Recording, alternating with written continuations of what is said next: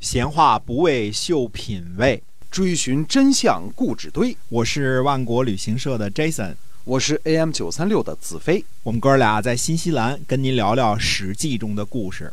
上回我们讲说啊，说张仪这个在公元前呃三百一十一年啊，把楚国这个又给涮了一道啊。哎。之后呢，嗯、回到了秦国，但是好日子也不长了，因为什么呢？公元前三百一十一年呢，一直对张仪轻言有加的这个秦惠文王卒啊去世了，嗯嗯，靠山没了，哎嗯嗯，秦惠文王前期称作秦惠文君，秦孝公的太子，公元前三百三十八年继位，连君带王呢，共执掌秦国二十七年。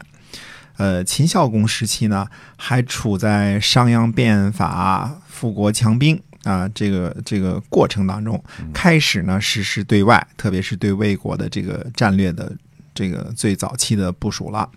嗯、虽然上虽然说这个军事上这个斩获不少啊，但是那时候还没有引起天下诸侯的警惕，因为只是跟魏魏国一家这个玩命嘛，对吧？跟秦跟这个魏惠王玩命。那魏惠王呢，嗯，自己本身也不怎么得人心。我们说魏惠王这个统治时间很长啊，嗯这个指东大西指南大北，把诸侯都给得罪的够呛啊。所以秦国打魏国的时候呢，可能其他的诸侯在旁边，嗯，看笑话，这个这个这个份儿多一点儿啊。嗯 这个，呃，你你不是你不是号吗，对吧？哎 看今天你也你也看你怎么。啊，挨揍了吧？哎啊、那么秦惠文王呢就不同了，他上台之后呢，先是这个公报私仇啊，处死了商鞅啊，嗯这个呃，可是呢，秦孝公和商鞅呢，给他留下来了一个强大的秦国的军队啊，他这方面倒是全面继承了，不是说呃商鞅的我们都不要啊，只是恨这个人啊、呃就。就人论人，那不就事论事，嗯 就这么个意思啊。对，哎，事情还是全面继承了，而且呢，在和诸侯的相处之中呢，尽显强势了。这次跟以前不一样了啊，嗯尽显强势了。呃，我们为什么要说这些呢？就是有的时候呢，呃，我们学的历史呢是所谓咀嚼过的历史，就是呃，好像是这个这个鸡精一样啊，就给你说的都是特别特别呃简略的。嗯好像那意思呢，就是从秦孝公、商鞅一开始，这秦国就不可一世了啊。嗯这个其实不是那么回事儿，这是一个很漫长的渐变的一个过程。因为从商鞅变法呢，呃，公元前三百三十八年到公元前二百二十一年，这个秦统一，这是六代的不懈的秦国的努力之下，这不是一个简单的说说两句话就能办成了的事儿啊。嗯 所以我们这儿要跟大家这个强调一下啊，是这个时候开始就尽显强势了，呃，逼着那时候在魏国的公孙衍呢，就是仓促组成了五国相望啊，使用开始使用合纵政策来对付秦国啊，这开始各个东边的诸侯啊都开始意识到说。秦国不是一个善茬，不只是打打魏惠王这么简单啊！嗯这个这个事情对别人也可能有威胁了。那么秦惠文王呢，有张仪啊，武方面呢有署长张匡啊。这个我们注意啊，秦国那个时候呢，都是文武一对儿，都是文武一对儿的啊。这是张仪和张匡，就是有有一个相，有一个将。后来呢，我们还会继续提这个事儿啊，比如白起跟谁啊，这个怎么怎么回事儿，都是一对儿一对儿的啊。嗯一文一呃武，哎，对，这个文的这个相完完了，这个这个武将呢也都跟着完事儿了啊，怎么回事儿啊？呃，确实呢，秦惠文君呢或者秦惠文王呢干了一番挺大的事业，呃，在这个秦惠文王的手里啊，这时候已经压得韩赵魏气儿都喘不上来了。嗯哼，韩赵魏都是属于挨打的啊。那么吞并蜀国呢，等于给秦国又加多了一个天府之国，让秦国呢如虎添翼。秦惠文君或者秦惠文王呢，在晚年的时候呢，两次对楚国的战争都取得了胜利，把不可一世的楚国呢教训了一顿嗯啊。那么秦惠文王的死呢，给张仪带来的麻烦不小，因为继位的这个这个后继的这个这个秦武王啊，这儿子啊不待见张仪，嗯，他不只是不待见张仪，他反过来呢还很喜欢公孙衍，啊喜欢他这对头啊。嗯我们前面说过呢，战国中期呢是个非常特殊的时代，有本事的士人呢可以同时在不同的国家做官儿，等于说，呃，你做着这个这个这个现在这种事儿不可能了啊！说你对做着美国的国务卿，你又做着日本的外相那不行，啊、那不行啊！不知道你是你是为日本的，你还是为美国呀？这事儿说不清楚啊！啊，那个时候这个世人呢比较的嗯、有本事的人受欢迎啊，嗯同时拿好几份工资啊，这个这种情况比较多见。那么秦武王呢，这个时候呢就重用了公孙衍。那实际上公孙衍呢，现在既担任着韩国的这个这个相，又又替魏国人办事儿，在魏国也拿一份工资，现在又在秦国呢又拿了一份工资啊。那现在呢，准备重用公孙衍。那公孙衍呢，当然对张仪不感冒了，因为基本上公孙衍就是被张仪给挤得出秦国的，对吧？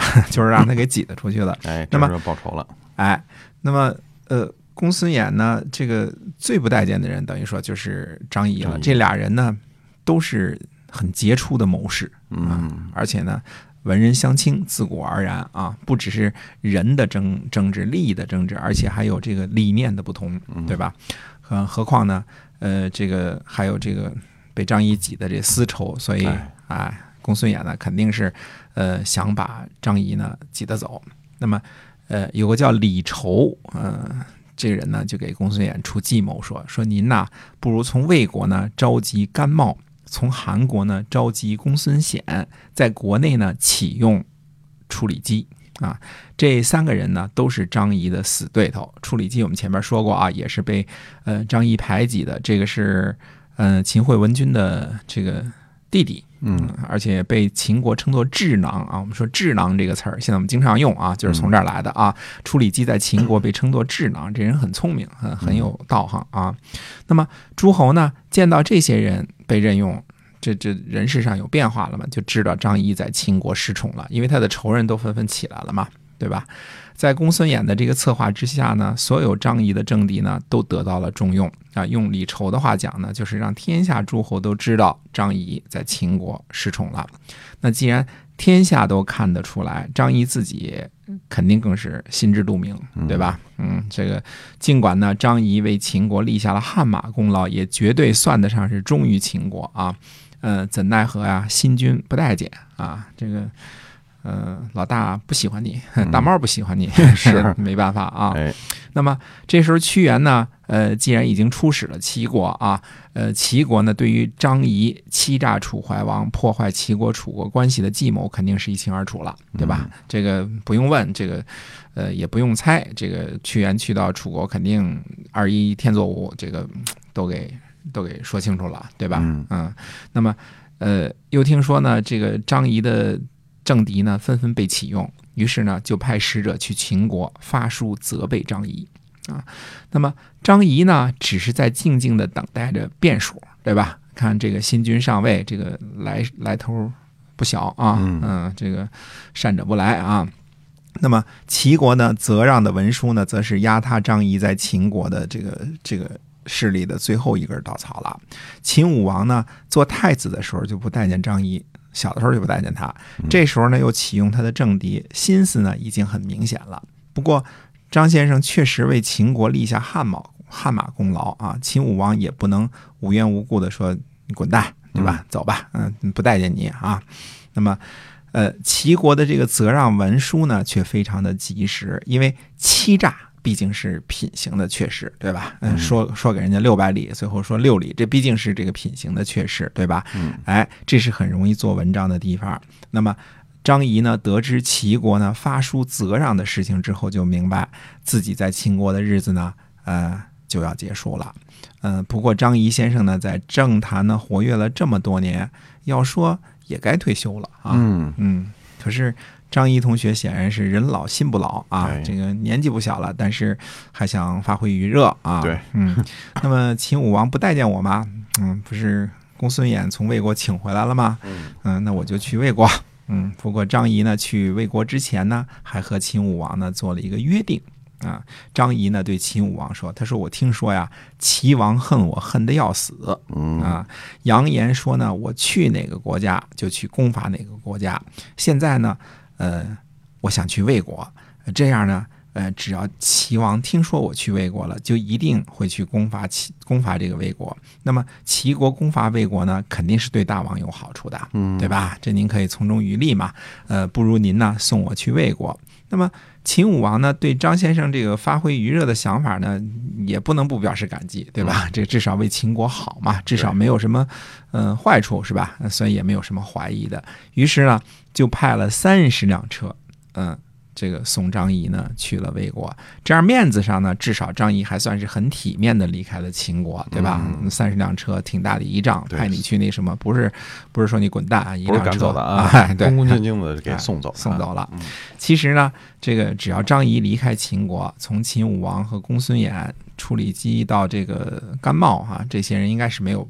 不开心的，对吧？因为恨死这这这主主了嘛，一人得宠是吧？对，嗯，三十辆车就算是一笔不小的支出。不过以张先生的名望和秦国相邦的地位，呃，也值这么多分手费。现在辞退员工还得给一年分手费呢，是吧？嗯，是 是。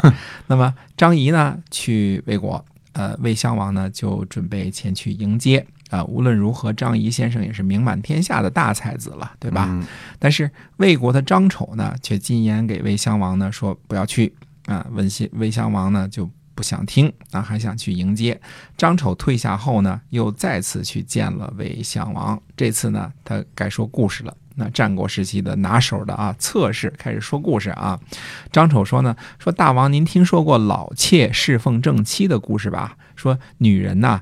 年长色衰，只不过呢是为了再嫁而已。现在呢，臣下我呢侍奉国君，就像是老妾侍奉正妻一样。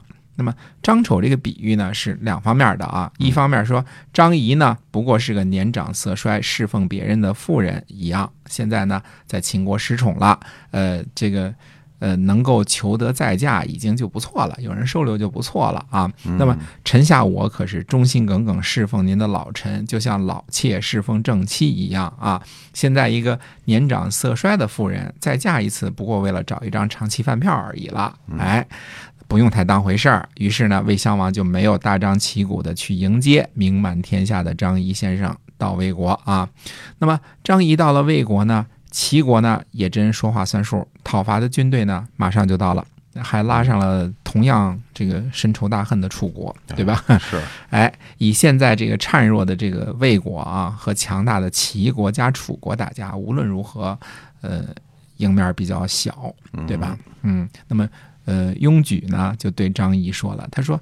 魏国呀，之所以让您做官儿，是想让您安定国家百姓。您现在呢，一到魏国，魏国马上就受刀兵之苦，这样不就显得魏国失于计算了吗？对吧？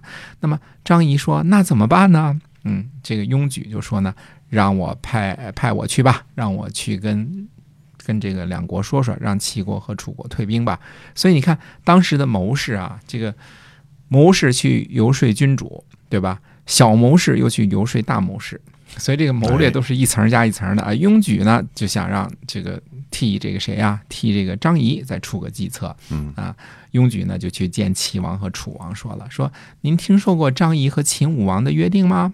嗯，张仪和秦武王说啊，说张仪在魏国做官，齐国和楚国呢厌恶张仪，一定会发兵相攻。如果魏国战胜了，张仪在魏国的地位呢就稳固了。如果魏国呢不能够战胜，就一定会转过来去侍奉秦国，会割地贿赂秦王，这样呢大家都受损失，呃，就都不能对付秦国了。嗯，这就是张仪和秦武王约定啊。这个现在呢大军果然来了，这就是上了张仪的当了，呃，正好应了张仪和秦武王的约定。齐王和楚王于是就说呢，杀啊，就主动退兵了。呃，张仪先生呢。呃，刚到魏国呢，这个就躲过了一劫，算是啊，躲过了一劫。靠着呃这个谋士，也可能这早就是张仪先生提前算算计好了的，因为否则为什么会提前走之前还跟这个秦武王做这么一个约定呢？对吧？那么雍举呢，只是把这事给看出来了，是啊，说出来了，哎，所以你看这个谋士啊，厉害啊，这个已经张仪这样不受主君待见了，这个落架的凤凰了。哎，到了魏国之后呢，照样这个还是挺挺有本事的，还把自己安排的挺好。对，哎，这是谋士的这个厉害之处哈。哎，对的。那我们今天的节目就先说到这儿。